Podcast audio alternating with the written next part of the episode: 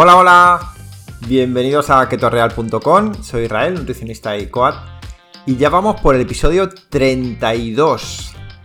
Que la verdad es que eh, estamos encantados porque nuestra previsión pues no era, no era de hacer tantos.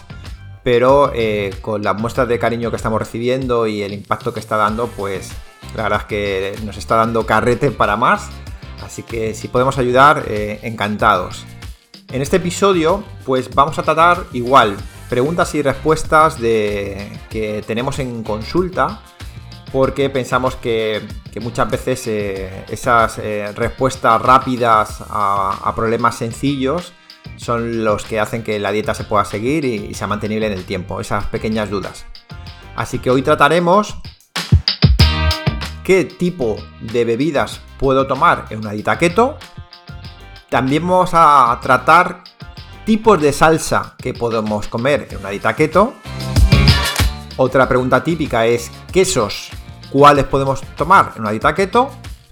Y por otro lado, una pregunta también habitual es cómo afecta una dieta keto cetogénica en la tiroides. Como veis, un episodio muy interesante, cortito y que va al grano. Vamos allá.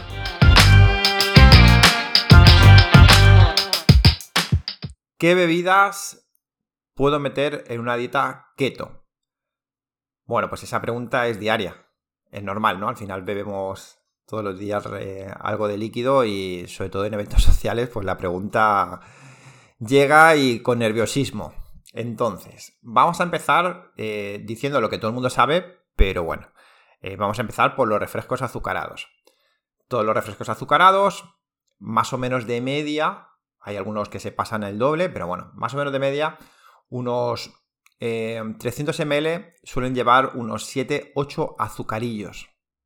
¿Vale? Entonces, pues imaginaros, no lo recomendamos una dieta keto, pero en ninguna dieta. Entendemos que 8 azucarillos tomados en nada, en 5 sorbos, pues nos parece como que no merece la pena.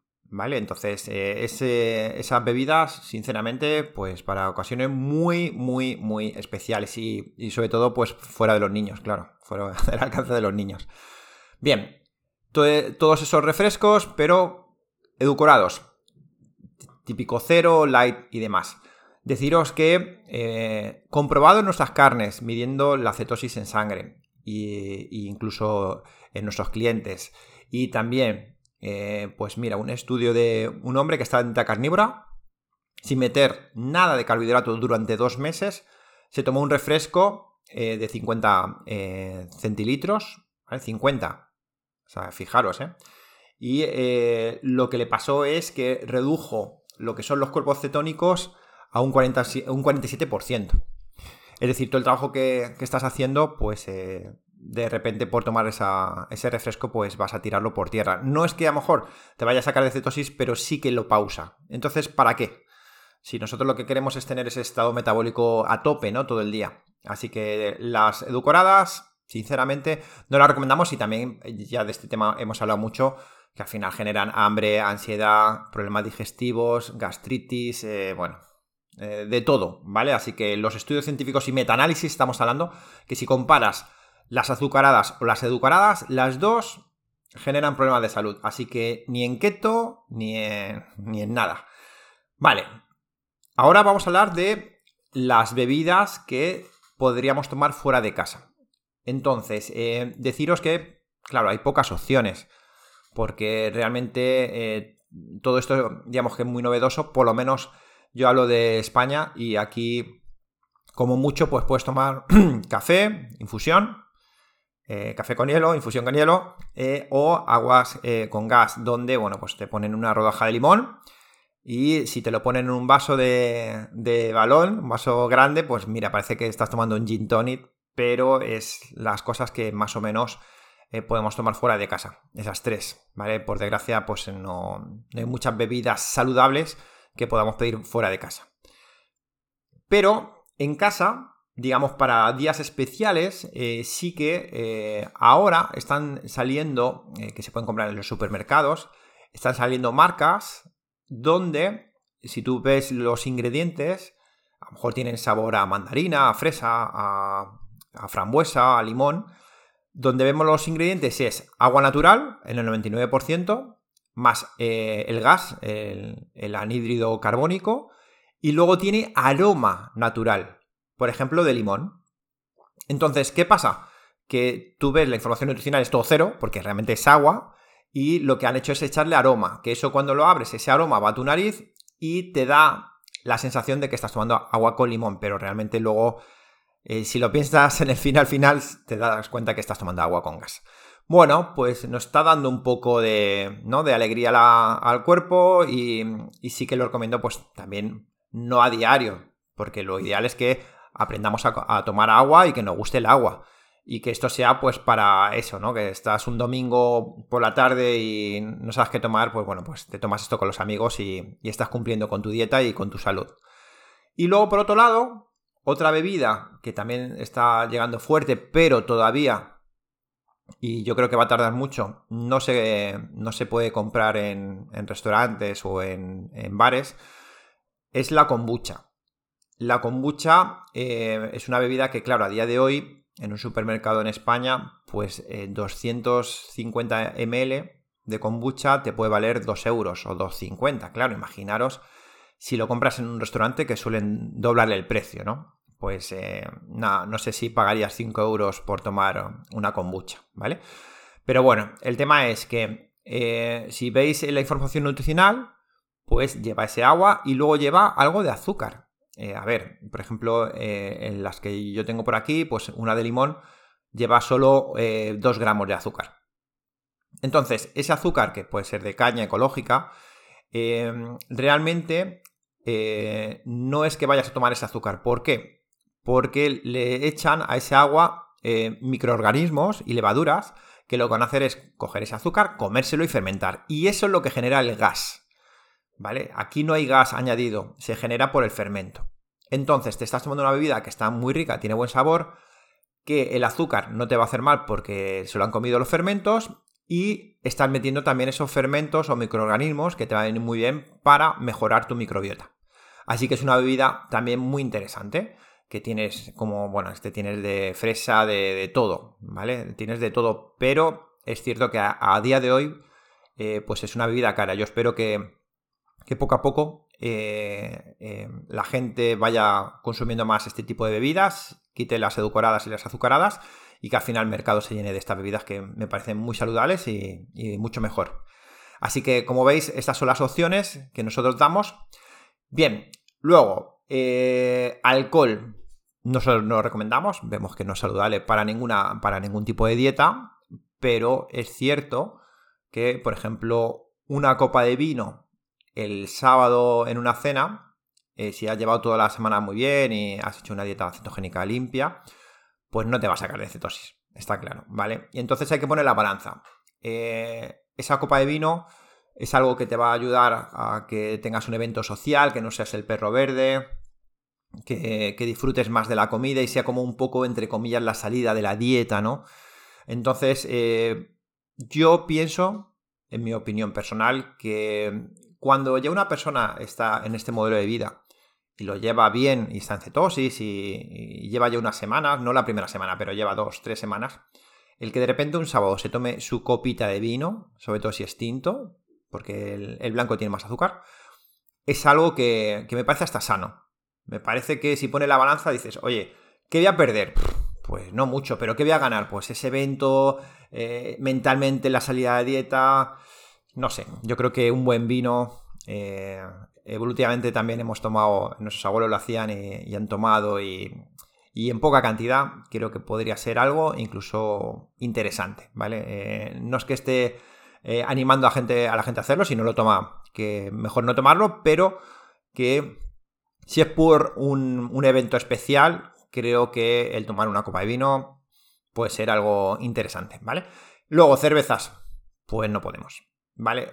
Eh, con alcohol no podemos y sin alcohol tampoco. ¿Por qué ambas no podemos? Porque están hechas de cereales. Y entonces, pues el cereal nos saca de la cetosis. ¿Vale? A ver, ahora ya están sacando y se está viendo en internet, pues vino sin alcohol. O, sea, no, perdón, vino sin, sin, con cero carbohidratos. Cervezas keto. Bueno, pero yo estoy hablando de la vida real. ¿vale? Si te puedes gastar eh, una pasta en, comprar algo de eso, eh, bueno, pero aún así no interesaría. Lo ideal es que al final nuestro modelo cetogénico, que sobre todo lo que busca es salud, es que se basara en agua. En agua. De vez en cuando un poco de agua con gas, si tiene un poco de aroma, perfecto. Y esa copa de vino, pues para eventos. Yo creo que con ese modelo sería genial, sería muy saludable y eh, vale que a lo mejor no estamos haciendo el 100% bien, pero lo ideal es la adherencia, como siempre digo, y que se pueda llevar a largo plazo. Así que bueno, pues eh, esas son las bebidas que nosotros eh, hablamos o recomendamos en, consulta. ¿Qué salsas podría comer en la dieta keto baja en carbohidratos? Bien, también es una pregunta muy habitual y es normal, ¿no? Al final queremos hacer que nuestras comidas estén ricas y que, y que no nos saquen de la cetosis. Entonces voy a hablar de las salsas que podemos comprar y las que podemos hacer. Por un lado, comprar, pues eh, las dos típicas eh, sería la mayonesa, ver que sea una mayonesa limpia, si puede ser con aceite de oliva, y luego pues la mostaza la típica de Dijon, pues sería eh, una opción formidable. Esas dos serían las compradas. Luego en casa, claro, en casa hay millones, millones de salsas conocidas que están tremendas. ¿Vale? Aparte de hacerte tú la mayonesa, que podría ser la mejor opción, y eh, darle tu toque, incluso pues añadirle un poco de ajo, que a mí eso me encanta. Eh, o mezclarla con, esa, con, esa, mostaza, ¿no? Para que, esté muy rica. Entonces, eh, os comento, salsas que, nosotros vemos y recomendamos a nuestros clientes para que generen adherencia, porque al final, si estamos generando un modelo de vida a futuro, oye, pues que esté rica la comida, ¿no? Que digas, no echo de menos nada, ¿no? Entonces, por un lado, está muy bien la salsa de albahaca. La albahaca da mucho sabor. Se puede comprar incluso ecológica eh, en botes que ya están por toda Europa y la verdad que están muy bien. Y eh, sería pues lo típico, ¿no? Pues echar ese aceite de oliva, eh, esa albahaca fresca, dos dientes de ajo y le podemos echar incluso pues avellanas. ¿Vale? Más o menos pues de aceite de oliva pues echarle... Ahí sí que hay una cantidad interesante, unos 50 ml de albahaca, pues unos 30 gramos, que eso ocupa bastante, al, pesar poco la, albahaca. De dientes de ajo, pues ya lo que os he dicho, dos dientes de ajo picaditos. Y luego las avellanas, sí que un puñado, pues unos 30 gramos. ¿Vale? Pues eso al final eh, se bate. Eh, el batirlo, pues depende de la persona. Hay gente que lo bate mucho, hay gente que lo bate menos para que el ajo esté más entero. Y eso es un espectáculo. Eso lo puedes tomar con, una pasta cognac eh, con una carne. Eh, incluso hay veces que pues haces una tortilla francesa y si tienes esta salsa hecha le echas por encima y es un espectáculo, una fiesta, ¿vale? Bien. Otra muy interesante y a mí me gusta mucho por, el ingrediente mágico que lleva sería una salsa de jengibre. Eh, pues esta sería sencilla, sería pues pelar ese jengibre fresco, sobre todo, ¿vale? No el en polvo, no es lo mismo. Esto tiene que dar ese olor y ese sabor. Y lo que hacemos es pues meter eh, más o menos esos 40 ml de aceite de oliva, salsa de soja, intentamos meter eh, tamari, que por cierto, esa es otra salsa que sí que se puede comprar, eh, la que no tenga gluten. Es decir, bueno, pues esas tres, ¿vale? mayonesa, mostaza y salsa de soja, si puede ser sin gluten o tamari. Bien, entonces le echamos unos 10 ml, le echamos jengibre rallado, unos 15 gramos, zumo de limón un poquito, pimienta y sal. Eso es un espectáculo. Es cierto que esto hay gente que está enamorada del jengibre y hay gente que lo odia. Entonces, bueno, pues sobre todo para la gente como yo que nos gusta mucho, eh, que lo echamos a casi todas las comidas, es algo que tenerlo ahí eh, hecho en salsa pues ayuda mucho también. oye, me echo un filete de pollo súper simple, le echo jengibre y, está tremendo, ¿vale? Más guacamole. Pues ese yo creo que a todo el mundo le encanta. A ver, que yo muchas veces soy muy práctico, cojo el aguacate y lo aplasto con un tenedor y le echo sal y, ya está, ya, ya, ya, me tiene ganado, ¿no? Pero podemos hacer un guacamole un poquito, pues, eh, más gustoso y que podemos meter en la, nevera. Mi madre me dijo un truco de meter el hueso dentro con el aguacate ya, eh, con el guacamole hecho, dejas la pepita dentro y, y, le echas un poquito más de limón y hace que se conserve bastante bien. La verdad es que a mí me sorprendió que su, guacamole siempre está varios días y está como el primero, ¿no? Entonces, deciros que, pues eso, típico aguacate, echarle un poco de cebolla, lima, perejil fresco, un poco de tomatito y aceite de oliva. Y ya está, lo mezclas todo y es que es un espectáculo. Bueno, y la sal, eh, que no se olvide nunca, ¿vale? Porque el, aguacate siempre con un poquito de sal. Y eh, pues imaginaros, ¿no? Para un salmoncito, eh, bueno, solo hablarlo ya se me hace la boca agua. Y por último, pues el chimichurri. El chimichurri que es una comida, pues, o una salsa muy argentina. supongo que también uruguaya, no lo sé, ahí me lo tendrían que corregir. Eh, pues eh, lo que vamos a hacer es meter pues ese perejil fresco, eh, vamos a meter ajo, por ejemplo, dos dientes de ajo, vamos a meter orégano frescos y puede ser también aceite de oliva, guindilla en polvo o, bueno, cayena, ¿no? Trocito de cayena, vinagre y aceite de oliva, ¿vale? Ese aceite de oliva, pues sí que a lo mejor unos, una cantidad considerable, pues otros 50 ml. Y nada, esto pues lo mueves todo, lo mezclas, ¿vale? Porque esto no se bate, esto se mezcla. Y nada, pues un espectáculo también. Este es más potente y este sobre todo, pues sí que para todo el tema de, carnes, chorizo y demás, pues eh, es increíble, ¿vale? Así que nada, ahí os dejo un recetario de salsas keto que como veis... Eh, os he dicho algunas que son típicas, pero que podéis imaginar y hacer las que queráis, ¿vale? Porque simplemente haciendo una mayonesa a esa propia mayonesa le echas tú tres cositas más y ya estás haciendo una salsa nueva. Así que nada, salsas, claro que se pueden hacer siempre. Siempre, eh, si utilizamos mayonesa, pues tampoco pasaros, ¿vale? Porque esto es dar un poco sabor al plato, pero tampoco echar calorías gratis, ¿vale? Así que nada, pues ahí queda el tema de, las salsas. ¿Qué tipo de quesos puedo tomar en una dieta keto? Bien, pues esta pregunta también es muy habitual. Hay enamorados del queso que vivirían comiendo queso y creo que somos muchos. Y bueno, pues eh, encima creo que ha habido un efecto péndulo porque eh, nos contaron siempre que el queso, los frutos secos o la, panceta pues era malísima, la mantequilla. Y ahora pues está demostrando todo lo contrario, ¿no? Que la industria alimentaria no lo quitó a posta para generar hambre y ansiedad y, bueno, aparte de, enfermedades. Entonces, eh, quiero hablaros de, un tema que a mí me gustó mucho conocer, que es el tema de la paradoja francesa. Bien, ¿qué es esto? Bueno, pues es, un nombre que se le da a una paradoja nutricional que se, se da en Francia y que no encaja con la teoría nutricional mayormente establecida en la actualidad. ¿Vale? Es decir, que en este país la incidencia de enfermedades cardiovasculares es mucho menor que en la mayoría de Europa y Estados Unidos. Y es un país que sigue una dieta más alta eh, en grasas ricas saturadas.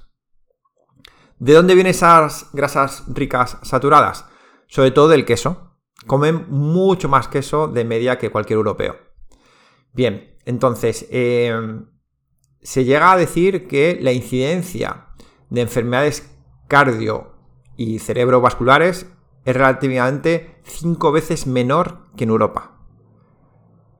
Y claro, pues escuchas todo esto y lo llaman paradoja, como, bueno, pues es la excepción a la regla. Y, y ahora te das cuenta que no, que realmente hay algo detrás que ellos pues metían ese queso pero quitaban otras cosas que a lo mejor le hacían más daño, ¿no? Entonces, eh, según los estudios, también se ve que hay una relación eh, muy buena eh, con, niveles más altos de butirato, que es, digamos, un resultado que se genera de la acción de esos fermentos con la, propia microbiota. Entonces, comentaros esto de inicio porque, bueno, pues lo llaman paradoja cuando posiblemente lo que tenemos que hacer todos es eh, comer más con ese estilo, ¿no? Sin tener miedo a esas grasas saturadas como nos habían contado. Quesos. Pues quesos hay muchos, de todo, de todo tipo. Por suerte, eh, la industria alimentaria no se tiene que meter mucho en complicaciones con el queso para que esté rico y la gente le guste. Y eso ayuda a que sea un alimento de los más saludables que podemos encontrar, porque no solo necesita tres ingredientes, ¿no? La leche, el cuajo y un poco de sal y, fermentos y poco más, ¿no? Entonces, eh, es algo que la industria alimentaria lo hace súper rápido y, aparte, bueno, pues se puede hacer eh, en industrias más pequeñitas y, y son quesos tremendos. Entonces, lo que vamos a buscar son quesos que en 100 gramos de producto, pues como mucho tengan 2 o 3 gramos de hidrato de carbono, que es el 99% de los quesos. A ver, que hay algunos que tienen frutas y cosas así, bueno, pues eso entenderéis que no nos interesan. Pero desde queso fresco hasta queso oscurado podéis comer cualquiera. Sí que es cierto que si ya somos puristas, nos vamos al curado. ¿Por qué? Porque, bueno, pues al estar más tiempo con esos fermentos, pues el azúcar, como hemos dicho en la parte de, de la kombucha, pues eh, el azúcar eh, eh, se, lo comen esos fermentos y al final, bueno, pues menos hidratos, digamos, te metes al cuerpo con ese queso curado. Pero vamos, que deciros que por nuestra experiencia, nuestros clientes comen cualquier tipo de queso, burrata, queso para fundir, quesos semicurados, bueno, pues ahora unos que salen ahumados súper ricos y lo disfrutan, lo comemos a diario y aparte deciros que los estudios también indican que posiblemente ese cambio eh, en la microbiota genera también una reducción significativa eh, de los niveles séricos en colesterol. O sea, alucinar. Todo lo contrario a lo que nos han contado. Todo lo contrario. Así que, por nuestra experiencia, Deciros que podemos tomar queso, pero siempre, siempre hay que repetir que eh, la dosis es importante. No vale atracarse de queso. Todo en exceso es malo, hasta agua. Todo en exceso es malo. Entonces, nosotros sí que recomendamos que, que la persona pueda tomar queso a diario, pero sin pasarse. Y si encima quieres bajar de peso, pues con más razón. Puedes tomarlo a diario también, pero sustituye una de las proteínas que puedas tomar eh, en, alguna de las comidas, pero no te puedes poner de queso hasta arriba. O lo que hace mucha gente es, me hago frito de pollo, pues queso. Eh, me hago salmón, pues queso, pues, pues no, ¿vale? Es decir, intentar disfrutarlo para pues esos pisco labis, imaginaros que de repente tenéis un evento social, pues oye, aprovechar a tomaros ese agua con gas y ese quesito cortado, pues disfrutarlo sin, sin miedo y sin problema, ¿vale? Así que como veis, eh, quesos podemos tomar, no hay ninguno así que, me hayan dicho que o que hayamos visto que vaya mal. La verdad es que es súper raro. Y, nada, disfrutarlo con, con mesura, pero disfrutarlo. ¿Es mala una dieta baja en carbohidratos para la tiroides o puede dañarla? Pues por nuestra experiencia en estos 10 años, deciros que no. Que si sigues una dieta baja en carbohidratos, bien formulada, no lo que podemos ver en internet que, muchas veces da miedo, y reemplazar los carbohidratos por un mayor consumo de grasa saludable y proteína de calidad, pues eh, no va a afectar negativamente a la tiroides. Puede ser que eh, la inanición a largo plazo o las dietas que son muy restrictivas calóricamente, pues imaginaros, ¿no? De estas que, vemos sobre todo en deportistas eh, de élite que meten pues, eh, dietas de, ¿no? de 200, 300 calorías para llegar a objetivos pues, de competición. Y muy, muy alargadas en el tiempo, porque si son pocos meses tampoco va a pasar nada. Pero bueno, sí que es cierto que eso es lo que puede producir es un trabajo mayor de la tiroides y a cuanto más, mayor trabajo, pues bueno, pues sí que puede hacer que, fuerces la máquina y que la dañes, ¿no? Entonces, eh, lo importante es entender que una dieta baja en carbohidratos no tiene por qué ser baja en calorías. Es una dieta normal y corriente, lo único es que activamos el estado metabólico de las grasas, las usamos en nuestro beneficio, que para eso están. De hecho, muchas personas eh, que pierden cantidades significativas de peso con este tipo de dietas necesitan menos medicamento para la tiroides. eh, no es que estemos curando la, la, tiroides, posiblemente sea que como su cuerpo es más pequeño, pues necesita menos dosis. Pero bueno, todo lo que sea eh, introducir menos cosas ajenas a tu cuerpo, mejor. Entonces, ¿qué significa? Que si tú tomas suplementos para la tiroides eh, y está totalmente regulado, sin problema. Sin problema, puedes hacer una dieta baja en carbohidratos. Lo que pasa es eso, que si pierdes eh, mucho peso, eh, pues imagínate 20, 30 kilos, pues nosotros os recomendamos que os hagáis otra vez las pruebas de revisión por si hay que bajar la dosis. Pero por lo demás, deciros que si se hace una dieta eh, cetogénica donde los hidratos, claro que están presentes, si es que tienen que estarlos para que, todo vaya mejor. con una proteína moderada, moderada y grasa de calidad, Sinceramente la conclusión es que puedes hacer una dieta sin problema, sin miedo. Y hasta aquí este episodio con preguntas habituales que tenemos en consulta. Y eh, comentaros que si, si alguno de vosotros ha empezado una dieta keto, lleva dos semanas está perdido, no baja de peso, eh, o viene de hacer una dieta basada en batidos, y de repente sabe que eso no va a ser el futuro porque es muy caro y no saludable y va a tener efecto rebote, pues nosotros os recomendamos que, entréis en ketorreal.com, que veréis nuestra web, que miréis quiénes somos, miréis la titulación, veréis que somos profesionales de la salud y pedid una cita gratuita. Si es gratis, simplemente es para conocer vuestro caso y hablar con vosotros. Y de esa manera, pues eh, puede ser que te podamos dar algunas claves y que, que realmente no abandones, porque de verdad una dieta baja en carbohidratos bien hecha, a día de hoy, como está el mundo, pensamos que es eh, la mejor solución para obtener resultados rápidos y cambiar hábitos. Y es que es fundamental. Así que nada, nos vemos hasta la siguiente semana. Un abrazo a todos.